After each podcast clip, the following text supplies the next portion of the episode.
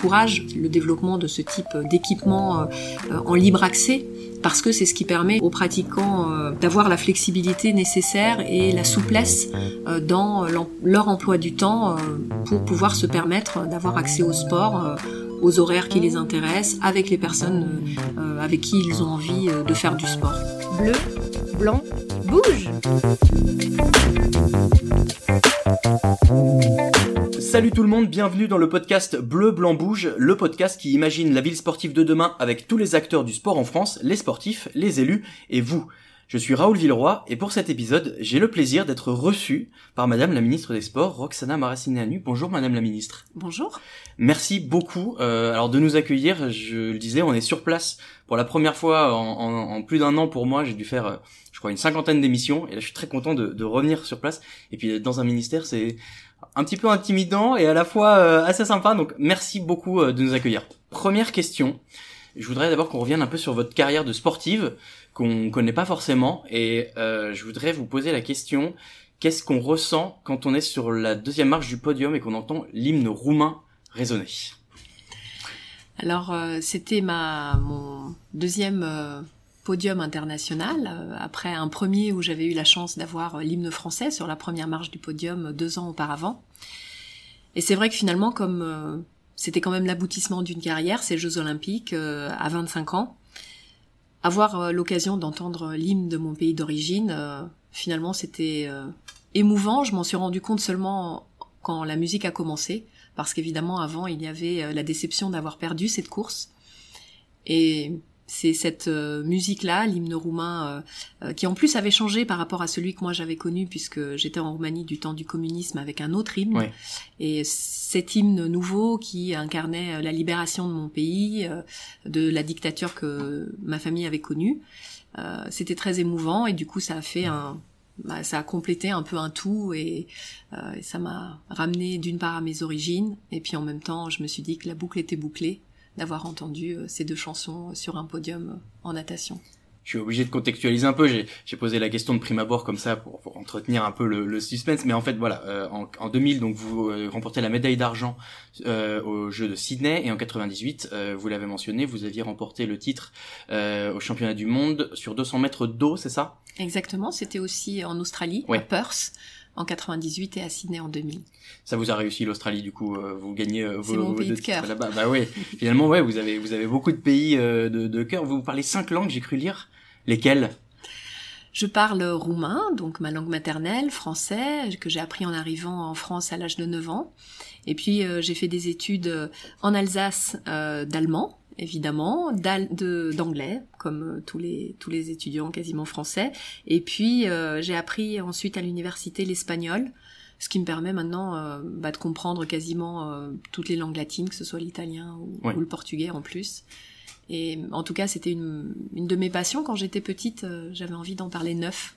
Il m'en hmm. reste encore quatre. Vous avez encore le temps d'en apprendre quatre effectivement. Euh, vous l'avez dit, euh, donc vous êtes passé de, de Roumanie d'abord en Algérie puis en France. Euh, vous faisiez de la gymnastique en, en Roumanie et finalement aujourd'hui, euh, enfin après vous avez fait de la natation. Pourquoi ce changement?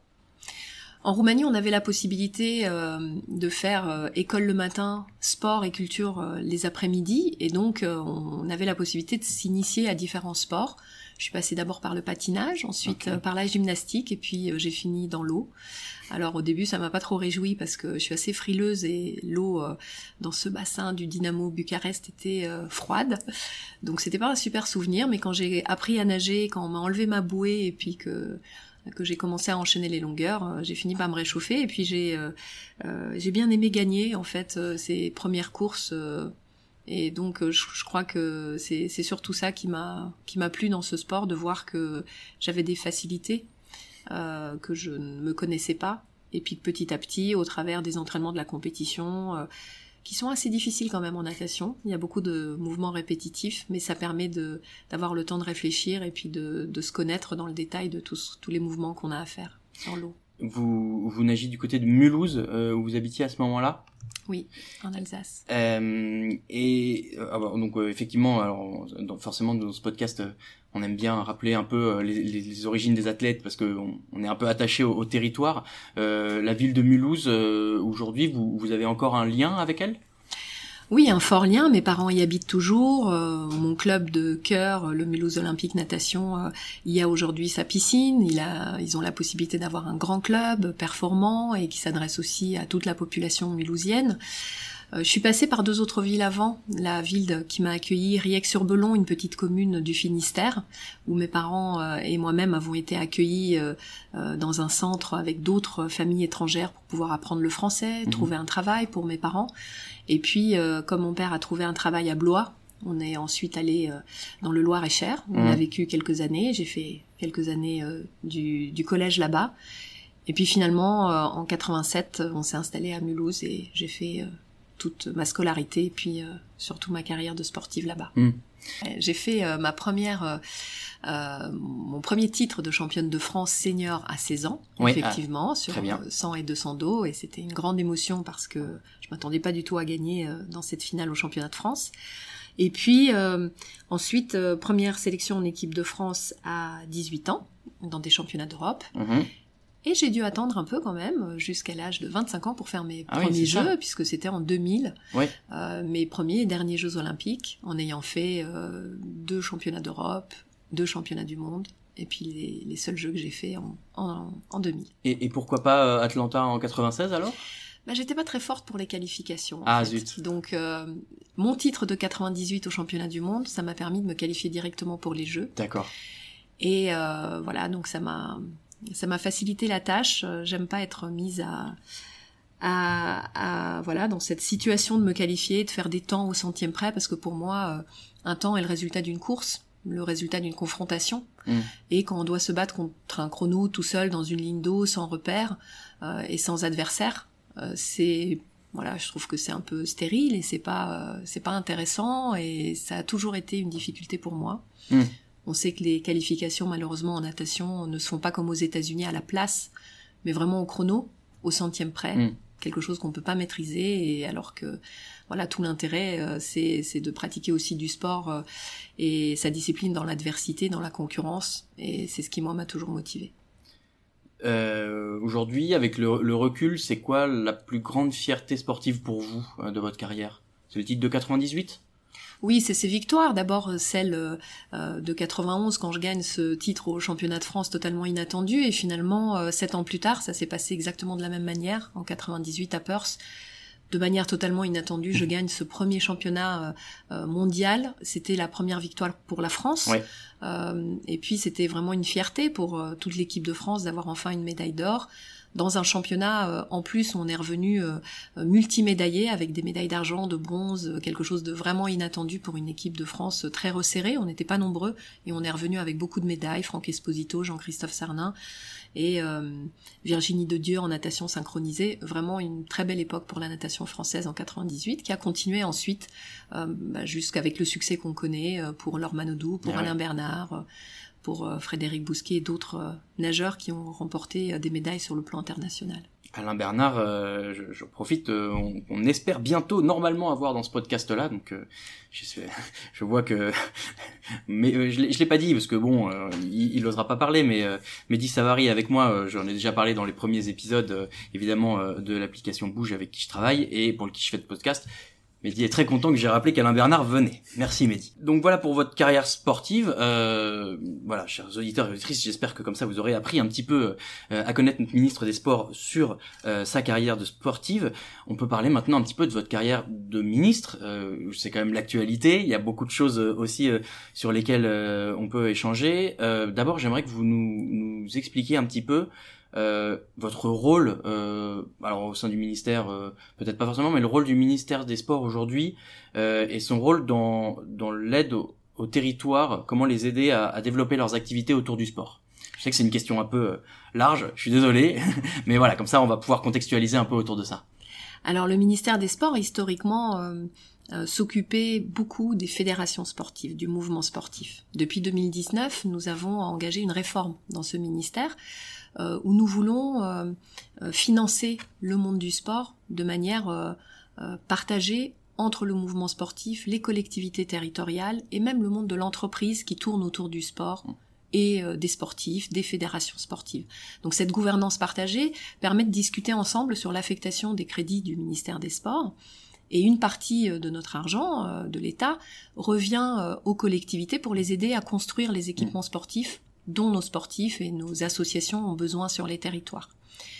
Donc on a aujourd'hui un budget dédié aux collectivités et donc du coup des discussions avec elles au plus près euh, des collectivités puisque avec euh, la création de l'agence nationale du sport euh, en 2019 nous allons avoir des conférences régionales mmh. qui vont émaner de cette agence nationale du sport qui vont être au plus près des villes au plus près des régions des départements et la possibilité pour elles de nous proposer un schéma d'équipement territorial dans lequel avec lequel on pourra beaucoup mieux agencer nos aides qu'elles soient en matière d'équipement, qu'elles soient en matière d'aide et de soutien aux, associations sportives, et également aux sportifs de ces territoires, puisqu'on sait aussi que les villes euh, et euh, les régions aussi beaucoup, euh, et les départements soutiennent nos sportifs de haut niveau, là où ils s'entraînent, et leur permettent d'avoir le meilleur environnement possible, qu'ils soient sportifs, mais aussi en termes d'études, et en termes d'insertion professionnelle pendant leur carrière, mais surtout après leur carrière, parce que c'est un élément très important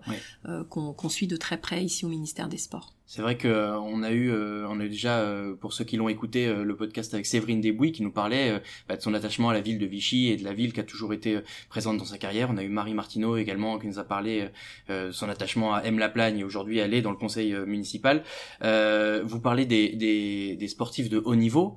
Est-ce que ça, ça s'adresse aussi aux sportifs lambda euh, amateur euh, moi si je veux aller courir demain euh, dans la rue ou si je veux aller faire du sport euh, autour de chez moi comment est-ce que le ministère peut m'aider ça, ça, a l'air bien prétentieux dit comme ça mais non mais comment est-ce que ça peut interagir aussi avec les, les sportifs amateurs? C'est des discussions qu'on a aussi avec les collectivités, d'une part parce que c'est elles qui euh, gèrent les écoles, et aujourd'hui notre ministère des Sports faisant partie de celui de l'éducation nationale, de la jeunesse et des sports, eh bien, euh, nous voulons plus de sport à l'école. Avoir euh, des installations euh, scolaires beaucoup mieux équipées en équipement sportif, avoir aussi la possibilité sur les territoires de mettre plus en lien des clubs sportifs avec les écoles maternelles, les écoles élémentaires, de venir en soutien aussi des collectivités pendant le temps du centre de loisirs, et puis faciliter la discussion entre les clubs et euh, les villes pour euh, l'accès aux équipements sportifs, pour l'accès à l'espace public, pour l'accès à l'espace naturel qui sont gérés euh, par ces collectivités. C'est des négociations auxquelles on participe parce qu'on veut que le sport se développe pour tout un chacun, surtout pour les familles. Aujourd'hui, on a envie que le week-end, par exemple, soit un, moment privilégié pour que les familles se retrouvent ensemble autour d'activités sportives encadrées par des associations, dans des équipements sportifs qui ont, qui ont l'habitude d'ouvrir euh, pour des compétitions, des matchs du week-end. Mais c'est vrai que l'activité associative a plutôt l'habitude de se dérouler euh, après l'école le soir euh, et encore trop peu les week-ends ou pendant les vacances scolaires. Et donc toutes ces activités, on veut promouvoir l'action de nos clubs sportifs sur les territoires. Eh bien, il faut les discuter avec les maires, avec euh, euh, les présidents euh, des, des, régions et des départements pour faciliter la vie des associations sur nos territoires. forcément, j'avais prévu qu'on en parle plus tard, mais là, c'est, ça rejoint un peu ce que vous me dites. L'actualité et le contexte sanitaire font que j'imagine que c'est plus difficile de mettre en place tous ces tous ces sujets-là, bah, parce que aujourd'hui il y a beaucoup de, contraintes, on peut le dire. Hein, la pratique du sport et, et doit, enfin, et la les sorties en général sont un peu encadrées, ça va mieux et on espère que ça va continuer dans ce sens-là, mais, mais comment est-ce que vous avez dû et pu vous adapter à, cette situation-là? Et notamment, euh, là vous me parliez du sport dans les écoles, ben c'est vrai que ça a été compliqué parce qu'il y avait plus d'écoles. Comment est-ce qu'on peut s'adapter à cette situation-là? Alors on a, avec Jean-Michel Blanquer, euh, voulu préserver à tout prix l'école parce qu'on sait aussi que c'est là euh, euh, le seul endroit finalement de socialisation des enfants et le sport à l'école, on l'a préservé quasiment à tous les moments de cette crise sanitaire. Une crise sanitaire qu'on a gérée vraiment en collaboration, en concertation avec les villes, les collectivités, avec le monde de l'entreprise aussi, du sport, les salles de fitness, les magasins de sport qui revenaient systématiquement vers nous, ministère des Sports, pour savoir quelles étaient leurs modalités d'ouverture. Bien sûr, le sport amateur dans les clubs et le sport professionnel. Donc c'était euh, un véritable casse-tête pour nous, ministère des Sports, de prendre toutes ces demandes, de les traduire aussi euh, pour euh, aller vers Bercy, vers le ministère qui a aidé tous les secteurs mm. économiques de ce pays euh, parce que une multitude de secteurs dans le sport, une multitude d'acteurs, des organisateurs d'événements aussi qui sont vus interdire euh, bah, finalement voilà leur revenu leur revenu habituel économique et puis leur passion aussi d'organiser pour le plus grand public ces événements sportifs. Donc beaucoup de secteurs qu'on a gérés avec euh, euh, vraiment en concertation avec tous les acteurs et cette gouvernance partagée nouvelle euh, qu'on a instaurée au ministère des Sports nous a beaucoup aidé. Maintenant, c'est un temps nouveau qui s'ouvre, un temps plein d'enthousiasme et de confiance en l'avenir, avec la vaccination qui monte en puissance, avec le pass sanitaire qui va permettre à des spectateurs de retourner voir leur leur match préféré, soutenir leur équipe de cœur, et puis euh, des voilà du sport pour tous qui va pouvoir se, se remettre en route dans les clubs de manière encadrée, d'abord pour les enfants dans une première phase, parce que c'est une urgence pour nous et c'est une nécessité de revenir à une pratique euh, habituelle pour les jeunes. Et puis les adultes qui eux peuvent encore pratiquer de manière euh, non encadrée, euh, sans problème, pourront mmh. revenir dans les clubs de manière encadrée et vers leur euh, pratique habituelle à partir du 9 juin progressivement jusqu'au début de l'été. Est-ce que justement c'est vous avez eu l'impression de voir apparaître des nouvelles formes de pratiques un petit peu comme comme c'est beaucoup moins encadré euh, parce que ben, forcément tout était un peu fermé. Euh, il y a eu euh, de plus en plus de gens qui, alors, qui se sont mis à aller courir, mais qui ont aussi utilisé un peu l'espace qui était autour d'eux. Est-ce que, alors, vous, vous l'avez vu peut-être, mais surtout comment est-ce que vous vous adaptez à ça? Est-ce que vous allez, eh bien, justement favoriser l'accès à plus de choses en plein air, la, un peu l'appropriation du territoire pour la pratique du sport? Bah, on s'est rendu compte euh, pendant ce confinement que euh, les adultes, euh, les adultes avec leurs enfants, souvent recherchaient des lieux de plein air pour pouvoir pratiquer. Et c'est là aussi qu'on a trouvé et compris tout l'intérêt des installations sportives ouvertes, accessibles à tous, que certaines collectivités ont mis en place déjà avant la crise et qui aujourd'hui, je pense, vont se développer de plus en plus. Nous, on encourage le développement de ce type d'équipement en libre accès parce que c'est ce qui permet finalement euh, aussi euh, aux pratiquants euh, d'avoir la flexibilité nécessaire et la souplesse dans leur emploi du temps pour pouvoir se permettre d'avoir accès au sport aux horaires qui les intéressent, avec les personnes avec qui ils ont envie de faire du sport.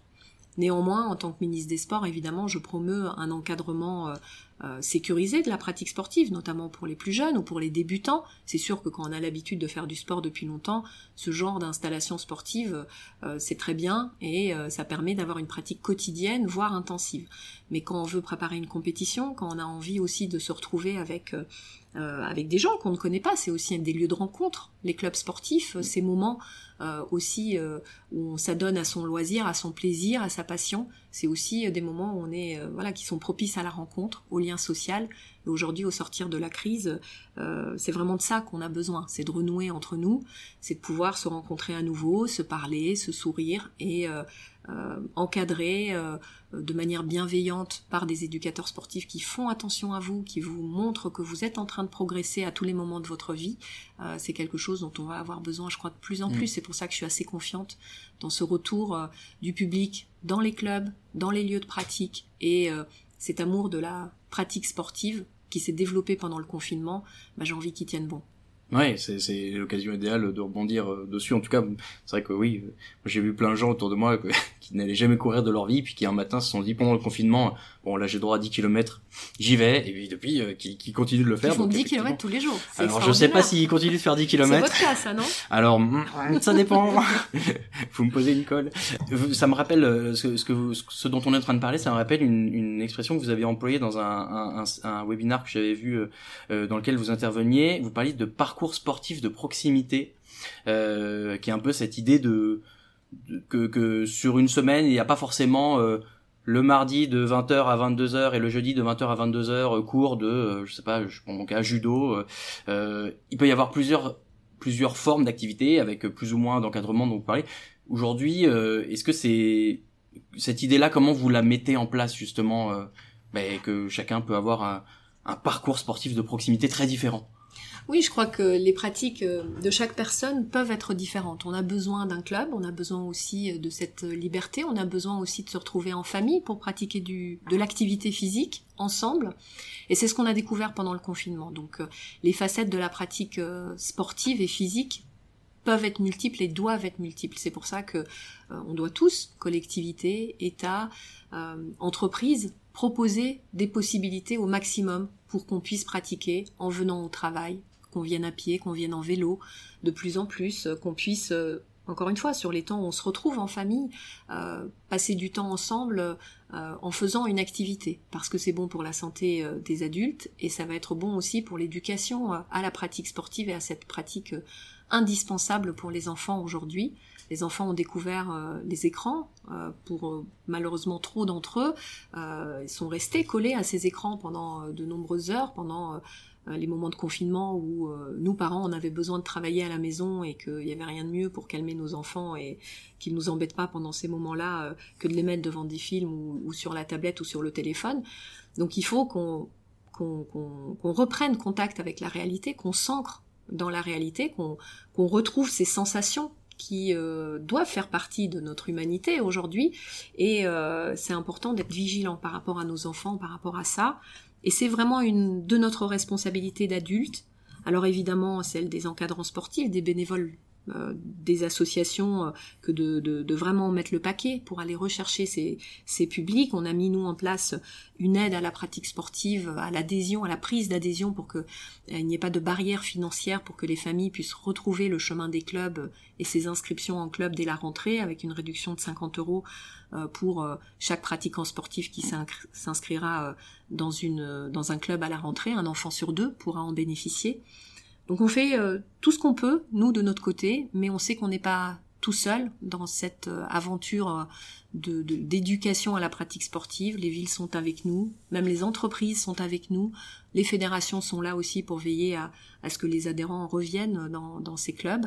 Pour rebondir sur la, la nouvelle pratique, moi c'était autour des parcours sportifs de proximité, mais je pense à, un peu aux nouvelles pratiques et, euh, et là euh, on va parler d'un sujet euh, qui moi me, me, touche un peu aussi beaucoup, un peu même beaucoup, euh, l'e-sport. Alors quand on dit l'e-sport, les gens font des grands yeux, voilà qu'est-ce que c'est que ce truc-là? Donc la pratique sportive de, de jeux vidéo à haut niveau, est-ce que ces nouvelles pratiques et je pense à l'e-sport aussi euh, entre en compte un moment aussi dans vos réflexions d'adaptation bah, on parle de parcours sportif de proximité. Est-ce que les nouvelles pratiques et euh, l'e-sport euh, font aussi partie des, sujets sur lesquels vous envisagez de, bah, de, oui d'avancer?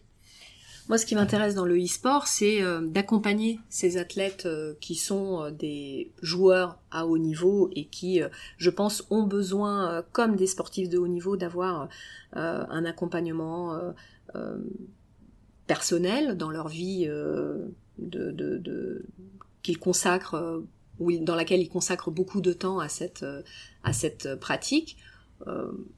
Pour moi, ce n'est pas une pratique sportive en tant que telle, parce qu'on est sur des écrans, on ne bouge que ses doigts, je pense, même si je ne suis pas pratiquante au quotidien. mais en tout cas, leur proposer un accompagnement sportif et un accompagnement social à ces personnes qui consacrent du temps à leur passion, euh, au contraire, c'est quelque chose de bien parce que la pratique sportive, on, peut on veut l'étendre à tout le monde et on veut aussi, euh, euh, comment dire, accompagner l'investissement de notre jeunesse dans une passion, dans une passion qui se fait avec avec responsabilité et en conscience aussi des dangers et des accoutumances Mhm. auxquels euh, on peut être confronté. Ça existe dans le sport, hein, avoir une trop grande consommation de sport euh, et en être dépendant, ça peut arriver pour beaucoup de sportifs de haut niveau. Euh, bah, ça peut être le cas aussi pour des pratiquants de e-sport. voilà, le but c'est évidemment de ne pas rester collé aux écrans, tout simplement parce que c'est pas bon pour la santé physique et mentale des mhm. personnes. Il faut avoir de tout dans sa vie, avoir une vie équilibrée. Et si le sport en tant que tel peut aider euh, c'est euh, passionné euh, de, de, jeux vidéo, qu'ils soient sportifs ou autres, eh bien, moi, je suis tout à fait prête à travailler avec cette, cette communauté qui a choisi le nom de e-sport. Mmh. Oui, en fait, c'est vrai que l'e-sport, le terme est, paraît un peu galvaudé parce que vous le dites assez bien, c'est pas une pratique sportive. C'est l'aspect compétitif et, l'aspect préparation. Surtout, moi, je, je, moi, je fais, alors, je fais des podcasts sur l'e-sport c'est pour ça que j'étais content de pouvoir en parler avec vous. Mais je, je retrouve beaucoup de, de, de, similitudes entre la préparation, euh, que soit qu'elle soit mentale ou euh, alors physique, en tout cas pratique de la pratique du, du, du jeu vidéo, mais euh, très souvent, et je le vois et j'en parle tout le temps avec tous les tous les gens avec qui j'interagis, c'est des passionnés de sport, qui soient pratiquants ou, ou, ou suiveurs, mais qui souvent euh, euh, peuvent être issus du sport traditionnel et qui en fait retrouvent un peu les codes de, ce sport-là. Et, vous le dites assez bien, le sport est souvent un, un moyen pour eux bah, de d'entretenir quand même une, une bah oui, une forme physique, euh, parce que bah oui, oui, vous avez raison, euh, c'est important d'avoir de l'équilibre euh, dans, dans, sa vie et faire que du sport pour les sportifs ne serait pas bon non plus. Donc vous avez raison sur ce sur ce sujet-là. Euh, pour revenir un petit peu sur les villes et vous vous parliez de, de, de choses que vous faites euh, et sur les territoires euh, pour euh, pour pour les aider. Il y a ce Conseil national des villes actives et sportives que vous avez cofondé, qui je crois concerne plus de 440 villes en France de ce que j'ai vu. Est-ce que vous pouvez nous parler un petit peu de de, de, de, de ce Conseil national des villes actives et sportives?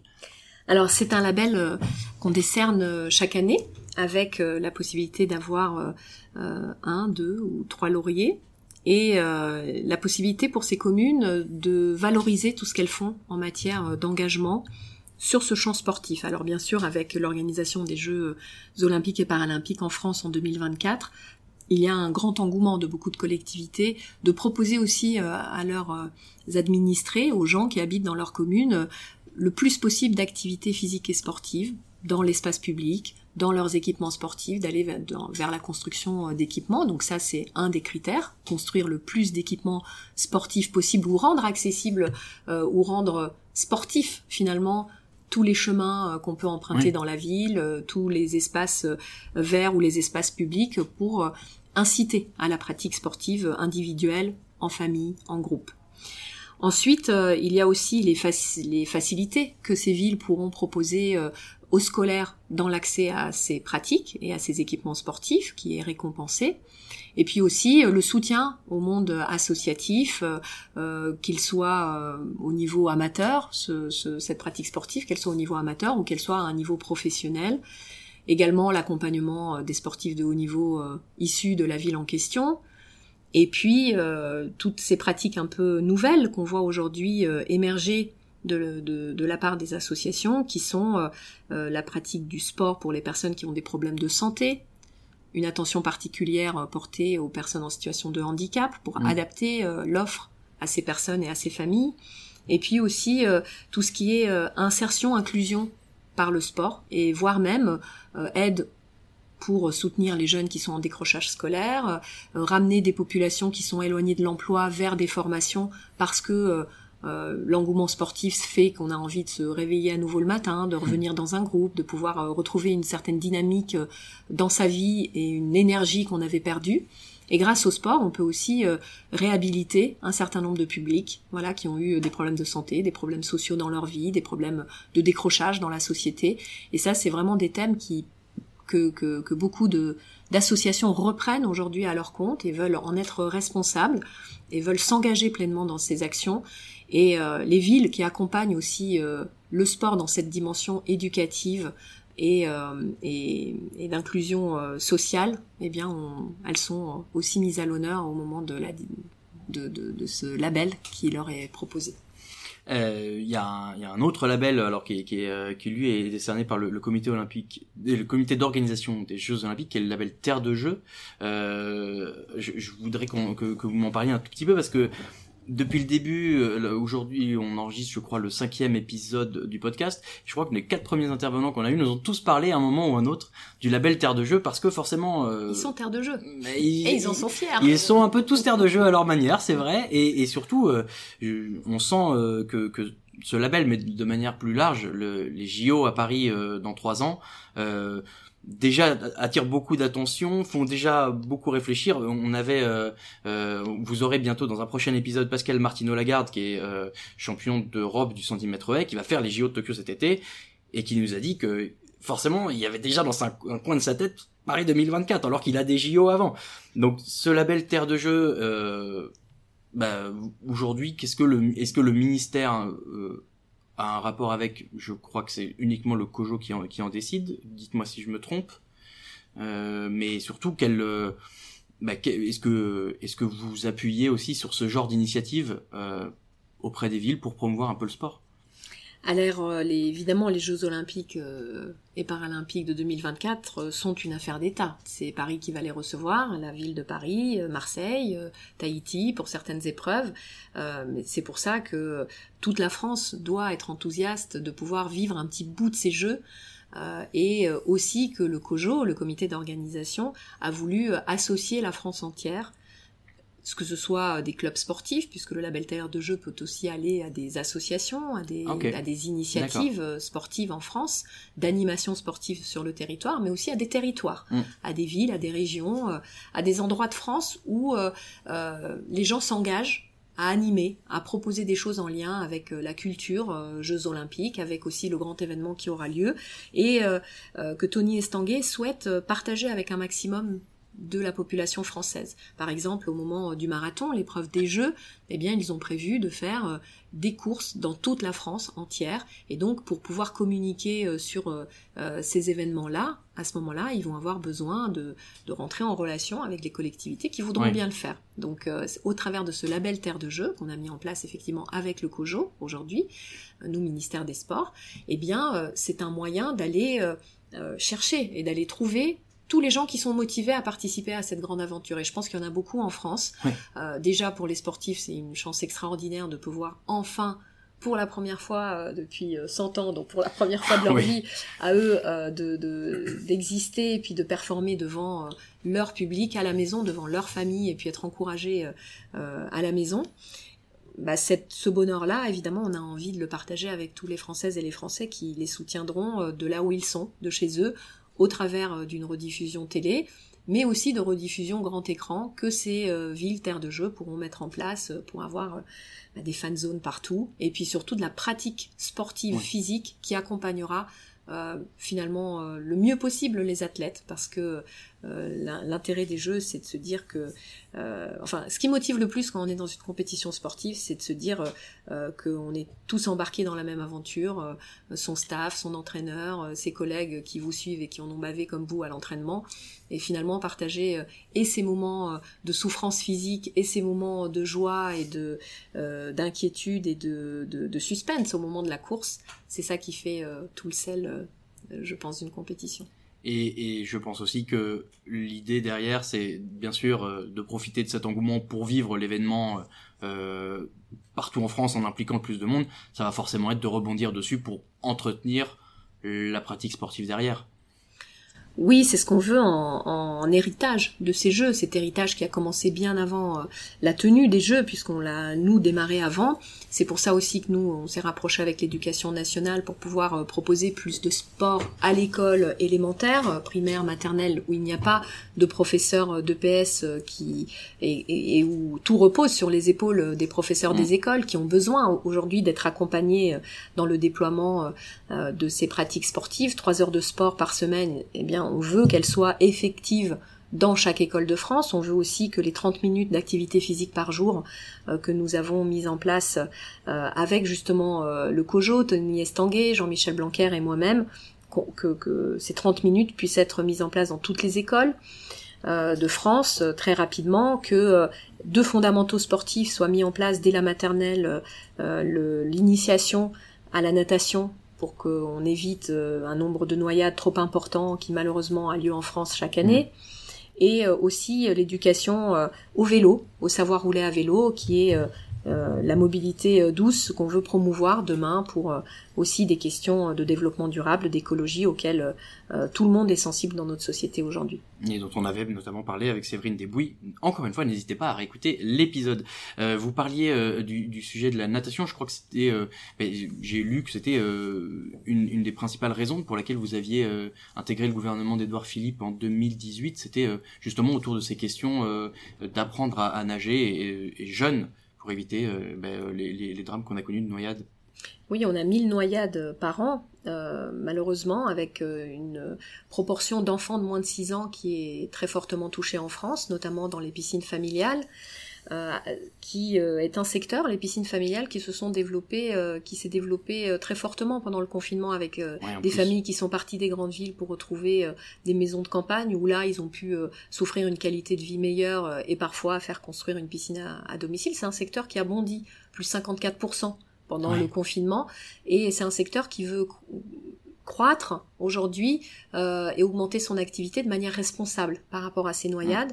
Et c'est pour cela que nous avons euh, signé une convention avec euh, tous les pisciniers, la Fédération des pisciniers en France, pour qu'on puisse euh, proposer dans ces piscines à domicile de l'apprentissage aux enfants, aux enfants de la famille, aux petits-enfants, euh, aux enfants du voisinage, et faire en sorte que euh, dans ces piscines familiales, eh bien, il y ait aussi une attention particulière portée euh, à l'apprentissage de la natation euh, pour que dans ces endroits où euh, il n'y a pas de, de- de surveillance de la part de maîtres nageurs et où on compte sur la surveillance des parents, il n'y ait pas de drame qui arrive, Mm. comme c'est le cas malheureusement chaque été. Euh, pour finir euh, ce podcast, maintenant, euh, auditeurs et auditrices, vous avez l'habitude, euh, j'espère, puisque c'est quand même la troisième fois qu'on le fait, donc maintenant il faut prendre le pli. Euh, on finit par trois questions. Euh, une question sur euh, le passé, une question sur le présent, une question sur le futur. Madame la ministre, si vous pouviez remonter dans le temps et euh, vous croiser à l'âge de 10 ans, quel conseil vous vous donneriez? Bah, à l'âge de 10 ans, c'était une, une période un peu compliquée pour moi, parce que je venais de quitter mon pays, la Roumanie, ma famille, et je me suis retrouvée avec euh, mes parents, mon petit frère, euh, bah, en fait à quatre, dans un nouveau pays, sans parler la langue. Euh, donc c'était un peu compliqué. Je pleurais tous les soirs en pensant euh, à mes cousins, à mes grands-parents. Et finalement, je me dis euh, voilà que si j'avais à me rencontrer à 10 ans, euh, je sécherais mes larmes pour me dire que finalement ta vie, elle va être belle ici en France. Et, euh, j'avais une petite anecdote. J'ai vu à ce sujet-là que vous aviez inspiré euh, par votre carrière de nageuse une autre petite fille qui a eu un succès euh, conséquent ensuite. En l'occurrence, Laure Manodou. J'ai vu qu'elle vous avait envoyé une lettre quand elle était petite disant que vous étiez une source d'inspiration pour elle.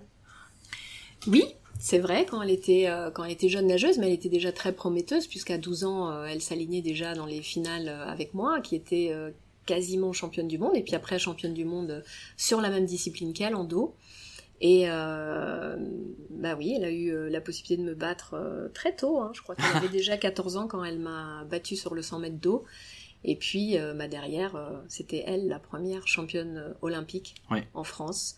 Bah du coup sur une autre discipline, le 400 mètres nage libre. Oui. Mais on la connaît comme une nageuse très polyvalente et, et c'est la meilleure euh, nageuse que la France ait connue. Largement. Euh, donc ça, c'était la question sur le passé. La question sur le présent. Qui ou quoi vous inspire aujourd'hui? Alors je dirais mes enfants, parce que j'ai la chance d'avoir euh, quatre enfants à la maison euh, qui vont de 4 ans à 15 ans, donc j'ai la chance de connaître tous les âges de la vie. Et euh, bah, tous ces âges, moi je les regarde et puis euh, euh, j'apprends beaucoup. J'apprends beaucoup sur moi, sur, euh, euh, sur euh, mon travail aussi, quand j'étais euh, euh, d'ailleurs euh, éducatrice de, de, de natation. euh, bah, en fait c'est avec eux que j'ai appris mon métier, en les regardant évoluer dans l'eau et en les regardant progresser. Euh, et aujourd'hui, euh, dans cette période aussi difficile qu'ils ont vécue, c'est vraiment à, eux que je voulais adresser euh, voilà, aujourd'hui ce petit message. C'est eux qui m'inspirent par leur ténacité et leur capacité à, tenir bon pendant cette année qui a été compliquée pour eux. Est-ce que vous pensez qu'il y en a, un ou une qui, qui voudrait suivre les traces de sa maman et être sportif ou sportif de haut niveau? Je croyais que vous alliez dire ministre. Dans, Alors, dans un premier un, temps, oui. sportif ou sportif Pourquoi pas ministre après? Mon, mon premier garçon qui a 9 ans euh, euh, souhaitait euh, voilà, veut comprendre un peu mieux mon métier de ministre aujourd'hui. Ma fille qui a 12 ans, elle, c'est plutôt la natation qui l'intéresse. Et euh, bon, sinon tous les quatre, ils ont, je pense, envie de me retrouver en tant que maman à la maison, surtout. De toute façon, ça, euh, je le sais aussi, euh, c'est très important. On est toujours content d'avoir notre maman qui rentre. Euh, voilà pour aujourd'hui et pour demain. Si vous aviez une baguette magique qui vous permet d'inventer ce que vous voulez pour la ville sportive de demain, n'importe quoi. hein. Là, vous avez le droit de partir sur absolument tout ce que vous voulez. Qu'est-ce que vous inventeriez pour la ville sportive de demain? Je crois que le plus simple pour atteindre euh, ce qui est aujourd'hui euh, mon envie la plus forte, c'est-à-dire que tout le monde puisse pratiquer euh, autour de chez soi, sans avoir à parcourir des kilomètres pour se retrouver dans, des endroits faciles d'accès pour et faciles pour la pratique sportive, ce serait que toutes les écoles puissent avoir des équipements sportifs dignes de ce nom, une piscine par école, un gymnase par école, une stade d'athlétisme par école, et puis que ces équipements puissent être ouverts évidemment à la population en dehors du temps scolaire. Donc Ouais. que nos enfants puissent y avoir accès euh, en permanence, et puis que derrière ces équipements, on puisse les ouvrir à la, aux familles, aux associations pendant le temps qui n'est pas celui de l'école. Et puis un aménagement de nos endroits naturels, de nos équipements verts, tout en respectant l'environnement, mais les rendre accessibles un maximum de monde, euh, aux personnes euh, en situation de handicap aussi, parce que euh, c'est, je pense, la pratique sportive est une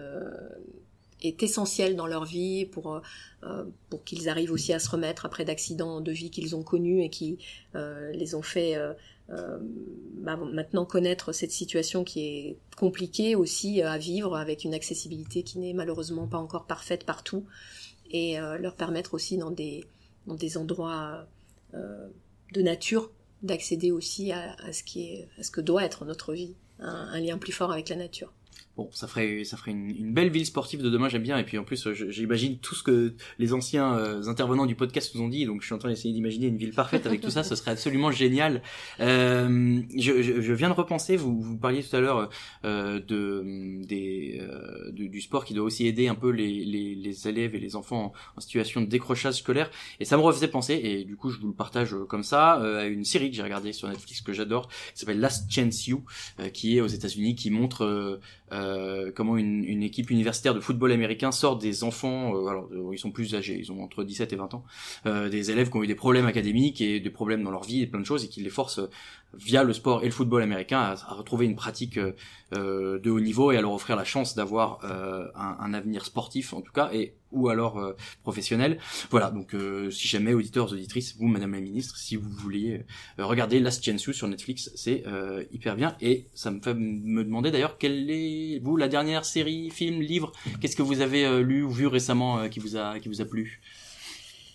Alors la joueuse d'échecs, je crois. Oui. C'est euh, une série que j'ai beaucoup aimée. Euh, ça, ça, et puis moi je suis une fan de Game of Thrones, hein. c'est un ah peu violent, mais bon, c'est la dernière le jeu de la dame, le... ministre. le jeu de la dame, c'est ça, ouais, ouais, sur Netflix bien sûr. Et alors Game of Thrones il est sur OCS, mais, euh, mais vous avez, mais vous avez lu les livres? Euh, c'est les séries vous m'avez demandé j'ai pas ah non non non mais, mais non mais du coup sur, sur les livres de, de, Game of Thrones euh, moi j'ai plus lu les livres que regardé la série c'est pour ça mais il faut un peu de temps. Encore plus que la série croyez-moi. Euh, mais alors du coup ça me fait demander le livre qu'est-ce c'est quoi le dernier livre que vous avez lu?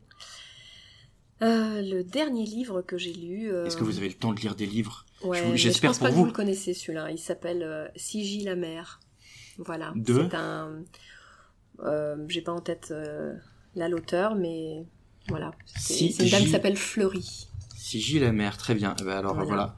L apostrophe A M E R.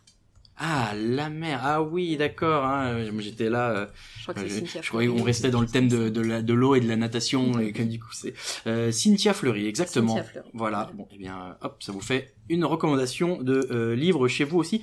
Euh, où est-ce qu'on peut suivre les actualités euh, du ministère des Sports et vos actualités en ligne?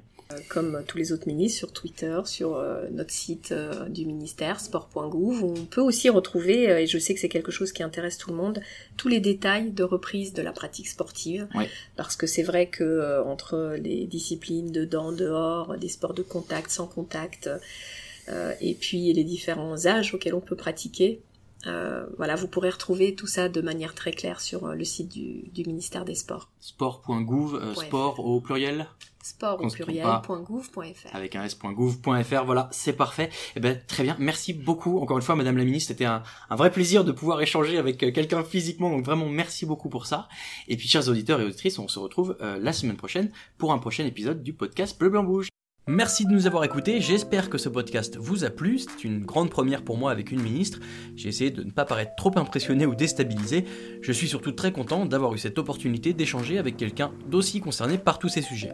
Si vous avez aimé le podcast, notez-nous sur Apple Podcast ou laissez-nous des commentaires, encore mieux, parlez-en autour de vous, le podcast est disponible sur toutes les plateformes de streaming audio, alors pas d'excuses. La semaine prochaine on retrouvera Pascal Martino Lagarde, champion d'Europe de 110 mètres haies pour parler un petit peu de son actualité des Jeux Olympiques de cet été, mais aussi des Jeux Olympiques de Paris 2024. Ce podcast vous est présenté par Bouge, le programme pour les mairies qui libèrent le sport pour leurs habitants. Retrouvez-nous sur LinkedIn et sur notre site maville-bouge.fr. Excellente semaine à toutes et à tous, et rendez-vous la semaine prochaine pour un prochain épisode du podcast Bleu, Blanc, Bouge. Ciao, ciao